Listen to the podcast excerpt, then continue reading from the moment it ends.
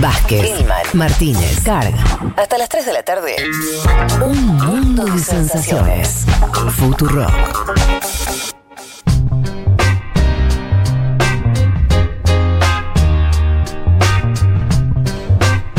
¿Por dónde arrancar con el tema de la semana? ¿Por dónde arrancar? Em, supongamos que la información mínima la tienen, porque como decíamos fue el tema, fue el tema de la semana, ocupó mucho tiempo en los medios de comunicación. Em, eh, nosotros ya hemos tratado el tema, lo venimos tratando además el Sí, tema, sí. que vamos a a empezar de, De hecho, cero. en vivo, porque lo contamos la semana pasada cuando entraban a Kabul. Cuando estaban entrando a Kabul el domingo pasado, o sea que ya llevamos una semana, Mm. Ya se había ido esto. Gani, ¿no? Ya se había ido Gani, de hecho. llevamos, llevamos una semana de poder eh, talibán en Afganistán y particularmente en la propia Kabul, con excepción, digamos, Mm. de por ahora el territorio liberado del aeropuerto, Claro. que ¿no? sigue en manos norteamericanas. Claro. Pero básicamente a los efectos de evacuar gente. Después Sí. el control político ya lo tienen los Sí, talibanes. Y, y ahí el dato también es que, o sea, la seguridad es adentro del aeropuerto, ¿no? Controlado por soldados estadounidenses y, y fuerzas de seguridad del, del ahora ex gobierno. Pero todo el perímetro y todo lo que es la llegada al, al aeropuerto está controlado por los talibanes. Es decir, no hay un corredor seguro al No, aeropuerto, claro. entonces mucha gente que no puede Llegar. llegar, porque los talibanes no los dejan, ¿no? Sí. em, decíamos que eran muchos temas en un tema. Hay una cosa que. Si quieren, arranco por acá, a ver, por ahí es un A disparador. Em, Habrán visto que dentro de todas las discusiones que hay, hay una que tiene que ver con. Nosotros somos argentinos mirando lo que pasa en Afganistán. Eso seguramente se está repitiendo, ¿no? Una- los En los franceses. países, claro. lo- la- bueno.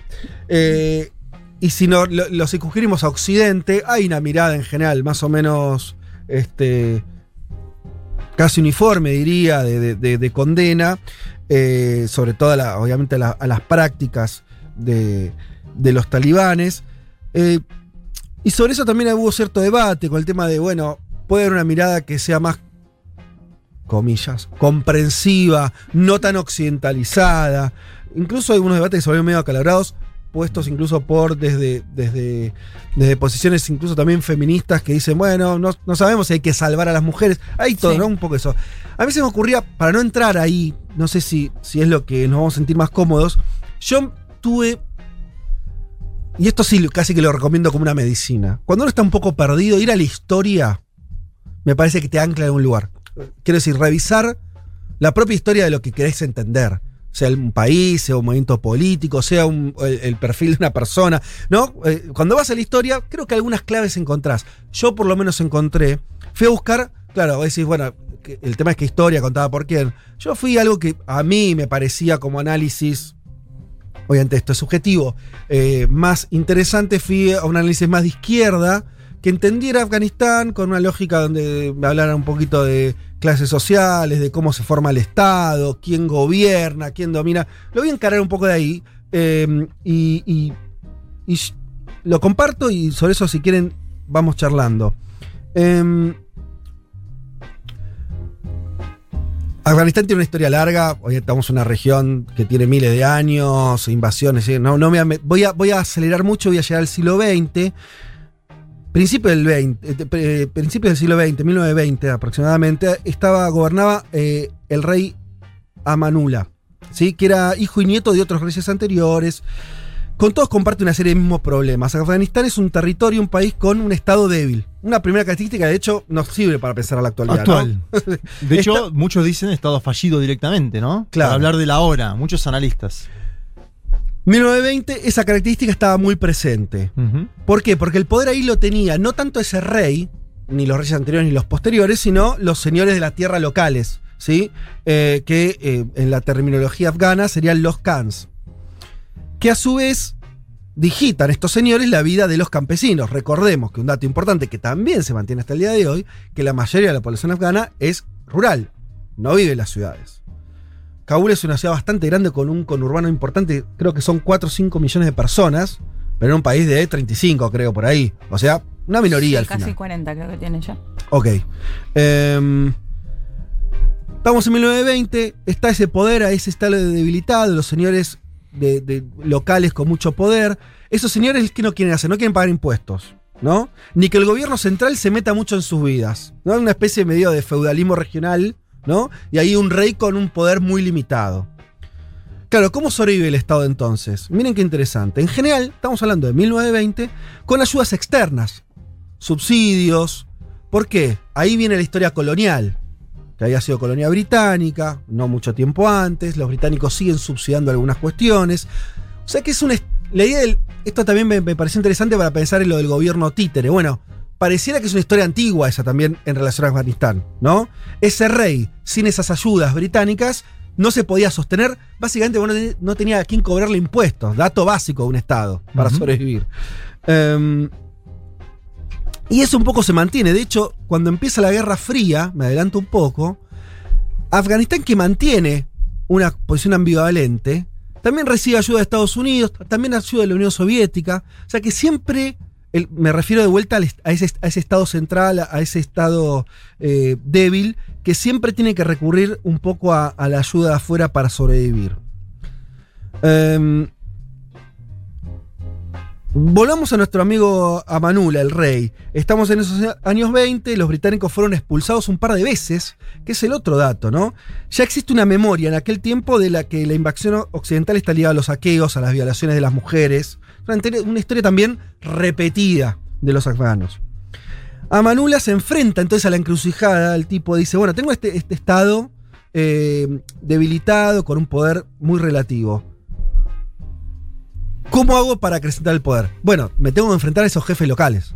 Tengo que sacarle poder a ellos para que los asuma yo como poder central. ¿Qué hace, ¿Cómo lo hace? Planea una especie de modernización. ¿Sí? Se occidentaliza. Hay un intento ahí de decir, bueno, vamos a construir un Estado moderno, siglo XX. Ahí ha terminado la Primera Guerra Mundial, tratemos de ponernos en la cabeza.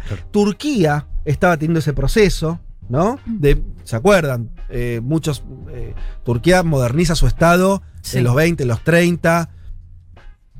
Eh, va en esa línea, ese rey. Desarrollo económico capitalista y demás. Incluso dentro de su programa, mirá vos que actual también la cuestión, eh, está la cuestión del velo sobre las mujeres. Y una de las medidas que toma es permitir que las mujeres no usen velo. Bueno, a Manula no le va bien.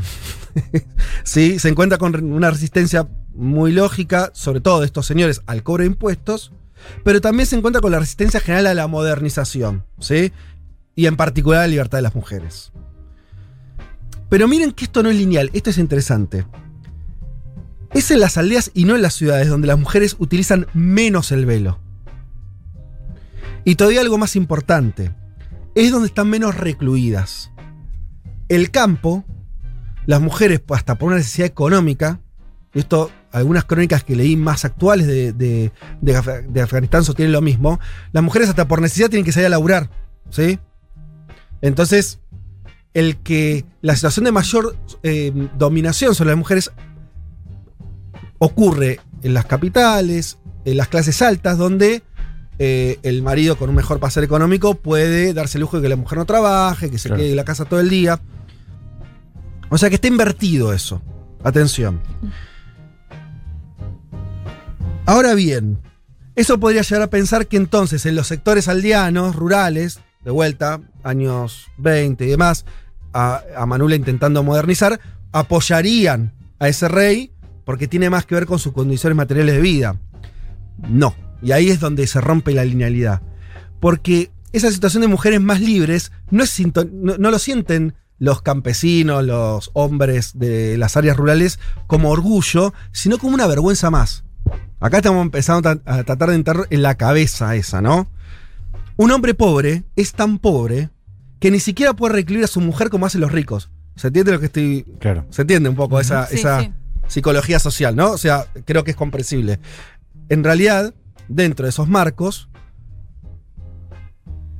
aunque las mujeres en el contexto rural de Afganistán salgan más que las urbanas, las mujeres pobres tengan que trabajar, incluso tengan relajadas ciertas cuestiones en su vestimenta y demás, por necesidad, eso la familia y sobre todo el, marido lo vive como una vergüenza más. Eh,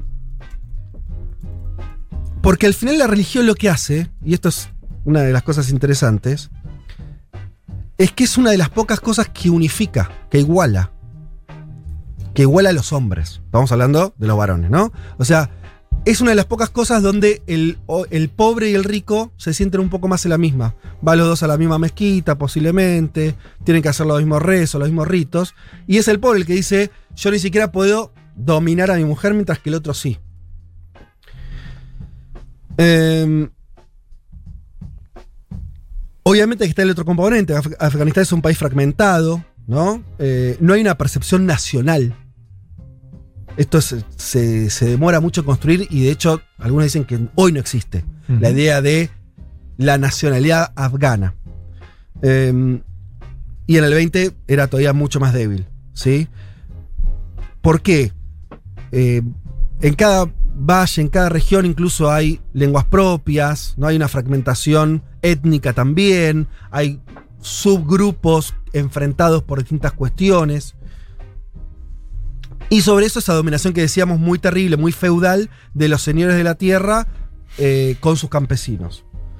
Claro, entonces, dada todo ese escenario, empezás a pensar que el centro unificador sea la religión. Tiene un poco de sentido. Si vos tenés estado débil, tenés una idea de nación que tampoco es que existe, porque además recordemos, los propios límites, esto pasó mucho en, en- en esa región de Asia, en África, los límites de Afganistán los determinó la- la- el colonialismo.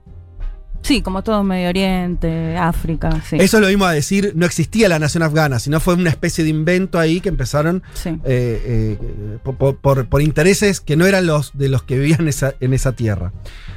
Claro, entonces el Islam empieza a funcionar como ese articulador. Es que fíjate, Fede, que lo comentábamos hace poco en la columna de la revolución islámica en Irán, y Total. pasó exactamente lo mismo. Total. Después de cierta modernización con el Shah y demás, con movimientos de izquierda y comunistas muy fuertes, quien termina eh, ganando, digamos, entre todos esos actores es el Islam, porque tiene esa capacidad de llegada también, digo, ese mensaje a través de las mezquitas, tiene esa forma de calar en la sociedad, me parece, bueno, más si no existe por ahí un sentimiento más nacionalista u otro tipo de cuestión que... Vos estás señalando que eso pasó en Irán barra Persia, que, Sí. inclu- que tiene una recontra identidad nacional, una historia fuerte, momentos de Estado muy fuerte. Imagínate eso mismo en este contexto. Es Claro. todavía más lógico que, eh, que, que la religión se convierta en, e- en- en ese cemento unificador de identidades tan distintas. Y, y yo insisto con esta idea que puede ser medio provocativa, pero me parece interesante, de igualador. De igualador. Obviamente no en términos de género, todo lo contrario ahí, pero igualador en términos sociales. ¿sí? Es el único lugar donde las cosas eh, se emparejan un poco. Em, entonces, todo lo que venimos diciendo, la vergüenza de los pobres que no pueden ni dominar a sus mujeres como hacen los ricos, la historia colonial de saque y humillación, la debilidad estatal y nacional, ¿no? Todo eso se va construyendo, hace que se construya como cemento unificador la, la cuestión religiosa que lleva hasta, hasta ahora con eh, los talibanes, que también, los talibanes son un grupito, esto es algo interesante, después lo, lo iremos viendo eh, cuando, cuando veamos cómo gobiernan y demás, muy necesitado de alianzas, digo, no es que llega algo hegemónico. No existe eso. ¿sí? No es que. es- es- son. De hecho, algunos Incluso hablan con tendencias al interior. al interior de los talibanes. Exacto, que se ha demostrado en la conferencia de prensa que han dado. Em, bien. En fin, bueno, volvamos un poco a Manula. Entonces, e-, ese rey que intenta esas reformas, que se centraban también en la educación. ¿sí? La cuestión educativa los termina enfrentando a los, mulá, que son también el otro actor, no, no necesariamente, eso hay que diferenciarlo de los talibanes y demás, pero son como lo- lo- lo- los, dirigentes religiosos, porque ahí Amanula intenta otra cosa típica de la modernización del siglo XX, que es que la educación la haga el Estado. Era un proceso que estaba ocurriendo en todos los países, ¿no? De- Desde Argentina hasta países eh, europeos, en todos lados. Bueno, claro, ahí de vuelta se choca, porque la religión eh, empezó eh, básicamente a, tratar de qui- quitarle una función básica, que es la educativa. Otro, entonces, otro choque que tiene ese rey con las autoridades religiosas. Em, pero, y miren esto qué loco, porque 100 años después pasa lo mismo, tiene la misma carga. La revuelta contra ese rey, que termina con el final del reinado, tiene que ver cuando el gobierno intentó eh, el fin del uso del velo obligatorio en Kabul.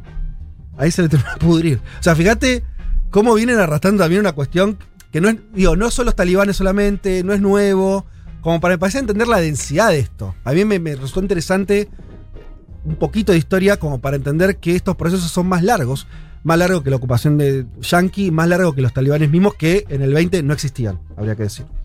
Eh, bueno, después de, de esos años vienen unas su- sucesiones, eh, sucesivos gobiernos, incluso hasta hay una revolución socialista, que esto alguna vez creo que lo tocamos por arriba, está la invasión eh, de la URSS en el 79, en el 78, hay una revolución genuina llevada adelante por afganos, sin intervención de, de los rusos, pero que les vuelve a pasar lo mismo que ese rey eh, Amanula del 20, que los tipos medio um, a través de un golpe de Estado, una cosa medio palaciega, toman el poder, estos comunistas af- afganos, con un programa obviamente también modernizador, liberación de las mujeres, todo lo que nos podemos imaginar de un gobierno de izquierda eh, a finales de los años 70, y se encuentran después que eso no tenía sustento, ¿no? Eh, cuentan eh, que iban, cuando iban los funcionarios públicos de ese gobierno, en el año 78, a imponer la nueva ley a las aldeas, y que los tipos lo, miraban, ok, sí, dale, dale. Y el, el funcionario se iba y las cosas seguían con la lógica de poder interna, con la autoridad religiosa, el señor feudal también con sus intereses y su dominio sobre, sobre el resto de los campesinos. Eh, entonces, nada, como disparador me parecía interesante para complejizar una de las cosas que se pueden pensar es esto, ¿no? Que, y esto me parece que también escapa, pues no, yo no me siento contenido de esa idea del relativismo cultural, como decir, bueno, tal vez lo de las mujeres no, la mujer es terrible, Dios, eh, no sé, eh, no, no, no, hay, no hay peros ahí. Lo que sí creo que hay es que hay que entender que no es una historia nueva, que es una historia profunda, y ahí está el problema. Porque entonces parece que ese cambio, o sea, si ya no es solamente los talibanes, ¿no? No es solamente un grupo de locos, a eso quiero llegar. No es solamente un grupo de fanáticos locos que de pronto este, emergieron, sino que tiene que La ver tradición de un país, ni más ni menos. y bueno, claro, ahí está la cuestión. Eh, y, do- y- y donde todo el tiempo la constante es esa debilidad del Estado. Tal vez sí, alguno de esos intentos, ese rey, esa revolución socialista, lo que sea, hubiera logrado construir un Estado más fuerte, otra sería la realidad. Tal vez no ideal, ¿no? Pero otra sería la idea. Incluso algunos hasta lo comparan con Pakistán. No, mirá lo que te estoy poniendo, no estoy hablando de Suiza. Pakistán, mal que mal, tiene un Estado, tiene, digo, tiene otras cosas que hacen que eh, también la vida de las personas sea menos eh, trágica, ¿no? Pero bueno, esa es la historia de Afganistán. A mí me llamó la atención que además estamos hablando de un país, hablamos de la población, es un país grande. Sí. No estás hablando de un paisito, uy, qué loco. Un país del tamaño de la Argentina en términos poblacionales. Sí, sí, 38 millones, recién estaba buscando el dato, como decía Leti, cerca de 40 millones.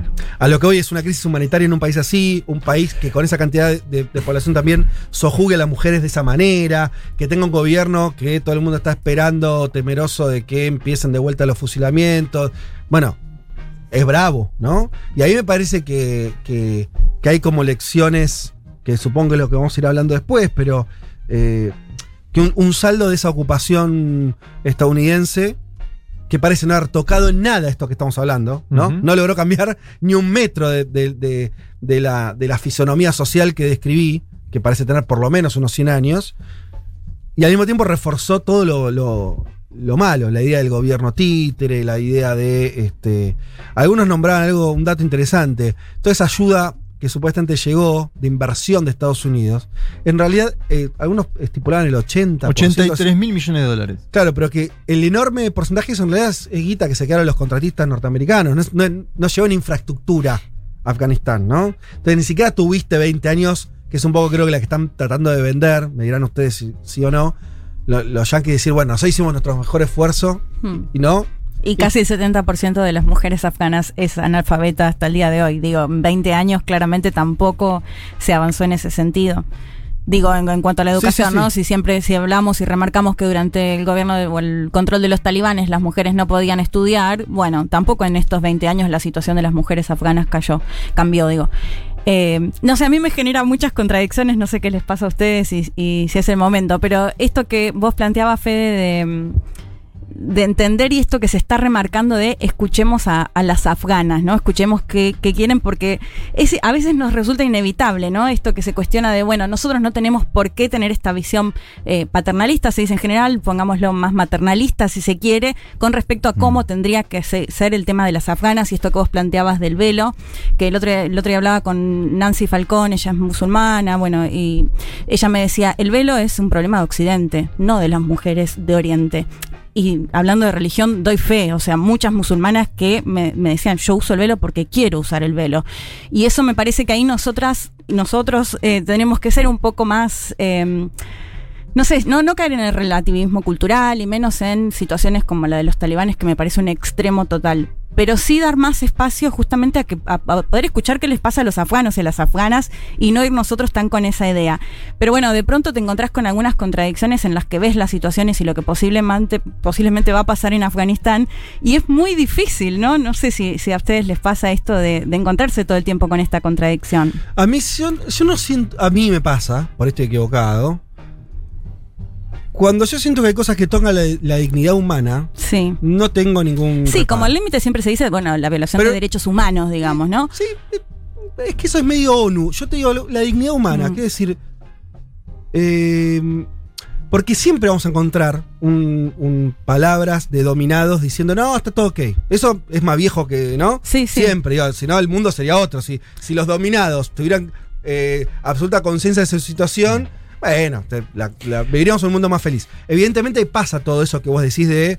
eh, y, y obviamente que el matiz acá importa. Una cosa es una mujer practicando una religión, y yo qué sé, es y que- otra cosa es que las mujeres no puedan salir de su casa. no, y, Claro, y que es sea obligatorio. Esa me parece Pero, que es el bueno, claro. límite. Y total, no, pero acá se, se confundió mucho porque, bueno, siempre cuando aparecen estas cosas vuelve y hay también un debate muy presente y muy eh, que circuló mucho en los últimos años, sobre todo esta cosa de la mujer y el Islam. ¿no? Entonces, a, a partir de este escenario vuelve. La mujer y el velo, diría yo, ¿no? Es como siempre también, el tema. entonces, claro, entonces ahí hay que separar, ¿no? Porque una cosa estamos describiendo o alertando sobre esas políticas de, como decís, de que atentan contra la dignidad humana, o sea, prohibición de que las mujeres no pueden estar solas en la calle sin los hombres, que no pueden estudiar, ¿no? Después de un país que tuvo 20 años donde las mujeres volvieron, y digo volvieron, no es que ingresaron, sino que también volvieron eh, a las universidades, y ahí me parece que hay una diferencia muy clara, ¿no? A la hora de, de plantearlo.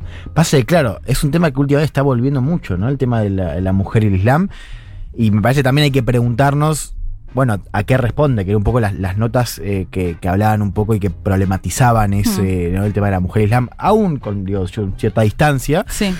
Eh, creo que también tenía algo positivo de decir, bueno, pará, pará, ojo, ¿qué nos está diciendo? Porque siempre en realidad están hablando de otra cosa, porque vos tenés muchos discursos que al fin y al cabo están hablando más sobre la democracia liberal Claro. ¿Entendés? O, o sobre la o sobre las feministas, incluso, sobre esa cosa medio como no, de las feministas, que sobre lo que pasa en Afganistán o los derechos de las mujeres, ¿no? Digo, siempre decís una que se quiere poner en discusión otra cosa. Claro, y me parece interesante que esas miradas, ¿no? Esas, esas, esas notas que estamos leyendo, que, que problematizan, ¿no? Eso del tema de la mujer el Islam, dan cuenta de, de esa posición, ¿no? Como que revelan también eh, esos discursos que hablan sobre otra cosa, hablan sobre la, sobre la democracia liberal, hablan sobre la feminista, sobre el progresismo, Sí. antes que sobre la realidad de mujeres Sí, afganas. por, por eso yo me, me gusta el- esto de pensar desde. Porque siempre uno va a pensar desde un lugar también. No hay manera de ser. Inevitable, sí. Bueno, por eso, yo creo que existe la dignidad humana. ¿No? Alguno podrá decir que no, por ahí mi ley no creen eso. No sé, Dios, estoy diciendo cualquier cosa. Que, hay, hay gente que lo puede relativizar todo y decir, bueno, dignidad humana es lo que cada uno cree. No, yo no creo eso. Existe lo que es la dignidad humana, existen situaciones que, que, que, que- Yo creo que mi, ley incluso cree, pero él dice la libertad de la dignidad humana, ¿entendés? Sí, Vos estás no, no. pensando La, dignidad, la dignidad humana en algo igualador, que es lo que la base Sí. de tu columna, Sí. ¿no? Eh, me parece que va por ahí. Algo que yo quería decir también, que tiene que ver con el Diga, Estado-Nación afgano, Ajá. en su totalidad. Hay una nota de, de la vanguardia de hoy que dice todos los imperios tropiezan en Afganistán. Y se pone a hacer un seguimiento de los omeyas, de los mongoles de Gengis Khan, de los británicos, de los soviéticos, de Estados Unidos de América. Atención ahí si eso también no forma parte de una tradición de Afganistán.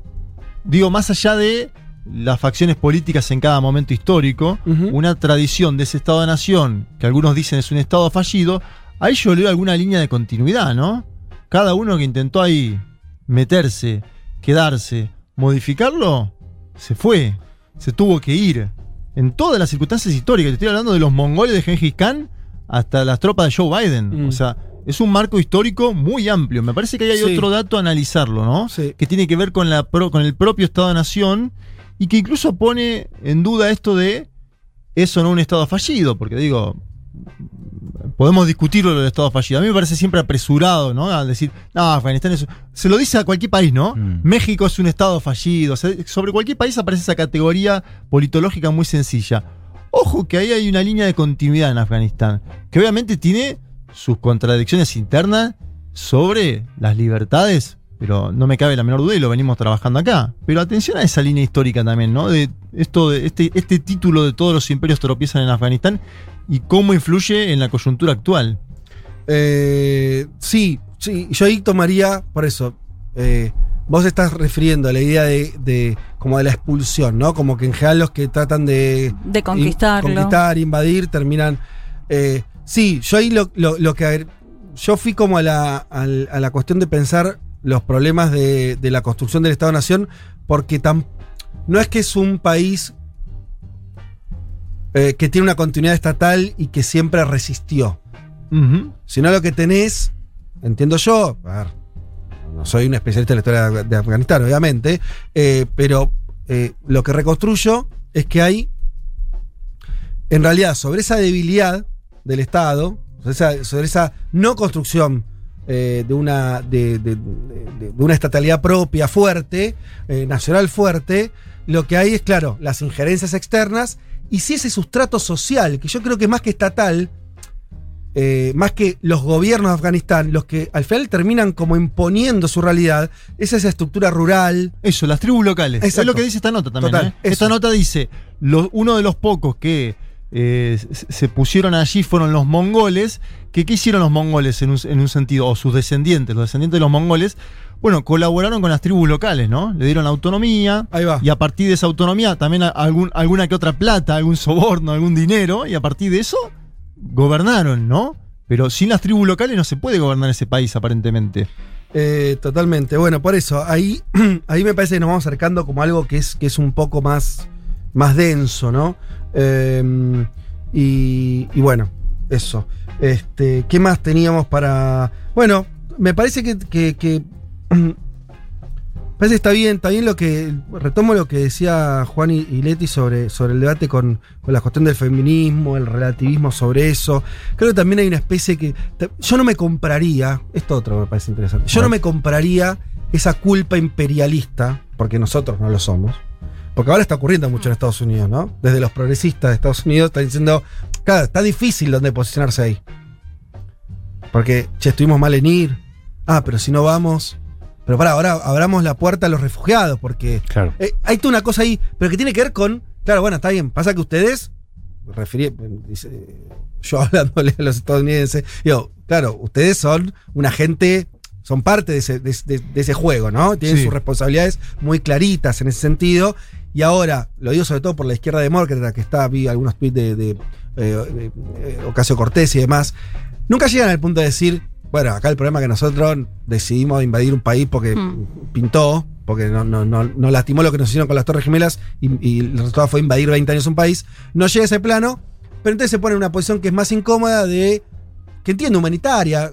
Abrámonos a que vengan los refugiados, lo cual, ¿quién va a estar en Está contra bárbaro, de eso? está bárbaro. Está bien, pero viste que hay una culpa ahí que juega. Sí, es medio tóxico. Es tóxico, ¿no? Yo te ocupé, ahora te saqué las tropas, Ah. avanzaron los talibanes, Sí. ahí defendamos los derechos. Es tóxico. Y punto. además igual hay que ver hasta dónde realmente reciben a los refugiados, ¿no? Y refugiadas.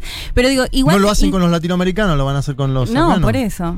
Pero digo, incluso desde la mirada más latinoamericana, que no, ten- no cargaríamos, digamos, con Sí. esa culpa, responsabilidad, el planteo va justamente en tampoco, o sea, quiénes somos para decirles qué tienen que hacer y, y cómo a los afganos y a las afganas. Me parece que ese es un poco el planteo.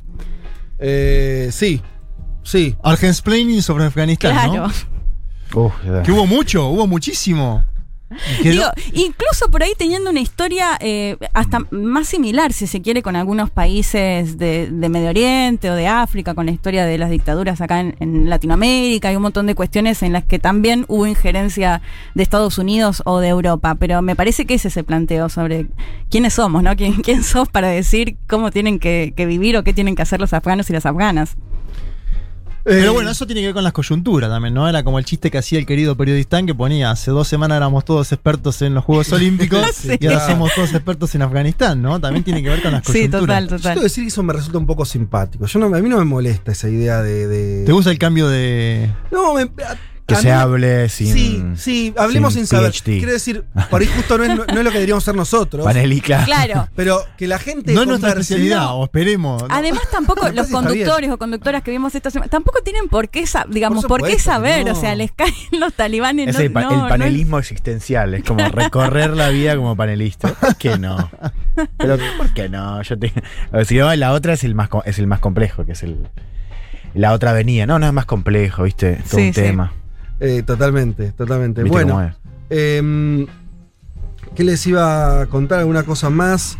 Eh, no, bueno, creo que con eso más o menos estamos. Les decimos que vamos, vamos a hacer una, mm, este, una tanda y volvemos. Pero vamos a ir hablando de Afganistán ahora sí ya, em, yendo mucho más a la coyuntura.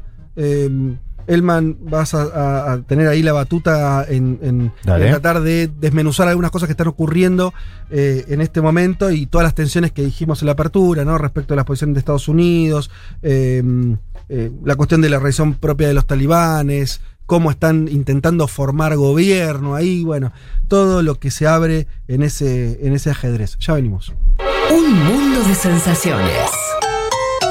El programa que estaba esperando Donald Trump para confesar que era toda una joda, que se le fue de las manos, que por favor lo dejen volver a su vida de millonario con mal gusto.